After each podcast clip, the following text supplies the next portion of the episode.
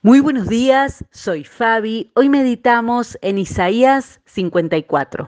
Ensancha el espacio de tu tienda, desplega las cortinas de tu morada, no te limites, alarga tus cuerdas y reforza tus estacas, porque a derecha y a izquierda te extenderás. Cualquier cosa que no traiga más vida a tu vida es demasiado pequeña para ti.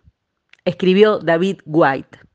Y hay días en que un corazón, una cocina, un espacio de trabajo se siente apretado. Y por supuesto no estoy hablando de metros cuadrados ni de medidas físicas. Estoy hablando hoy cuando se siente apretado adentro, en el alma.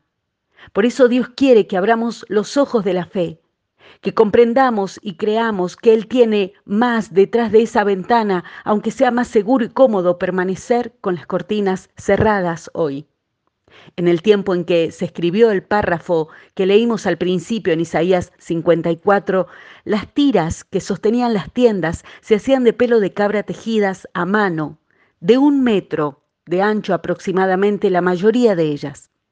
Cuando se hacía necesario albergar a más miembros de la familia, se le cosían tiras adicionales y las estacas de madera tenían que ser más gruesas y fuertes para albergar todo lo que traía la nueva temporada.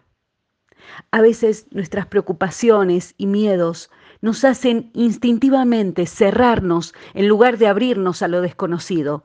Nos hace tender naturalmente hacia adentro otra vez.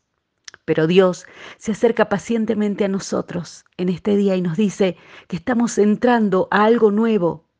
Sé que a veces dejar que la luz de Dios nos ilumine nos incomoda porque nos expone, nos levanta, nos invita a salir de los escondites, de las esquinas donde estamos cómodos y acostumbrados a estar.